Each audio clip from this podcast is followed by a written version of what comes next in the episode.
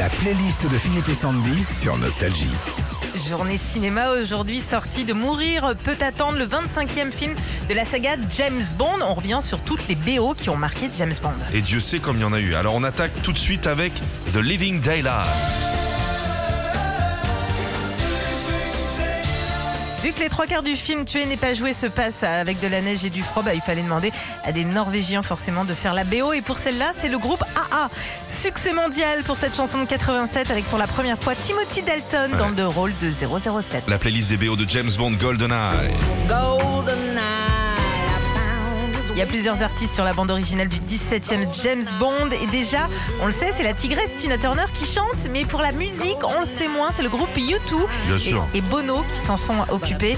GoldenEye, c'est également le premier film avec Pierce Brosnan. C'est pas facile à dire. hein. Alors Pierce Brosnan, faut le dire en début de repas. Toujours. En fin de repas, c'était qui dans le film? Et là t'as du Lars Brosnan, pas mal hein. L'inside to kill. Ça c'est extraordinaire, écoute ça.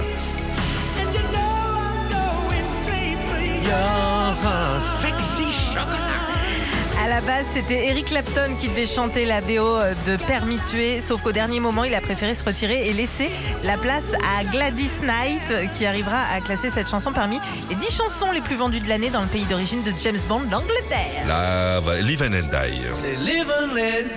Les Beatles. Quand Roger Moore décide d'enfiler le costume de l'agent 07, la production demande à Paul McCartney de signer la bande originale. Il composera avec sa femme Linda la chanson Live and Let Die pour le film Vivre et laisser mourir. Et ce qui est drôle, puisque dans Goldfinger, James Bond trouve que les Beatles ne peuvent s'écouter qu'avec des boules caisses. Sympa. Ouais. Skyfall.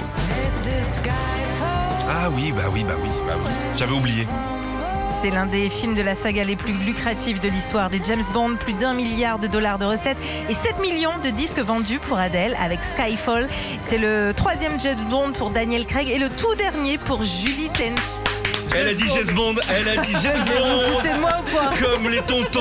Mais j'ai pas dit dit James James Bond. Bond. Retrouvez Philippe et Sandy, 6h, 9h sur Nostalgie. Nostalgie.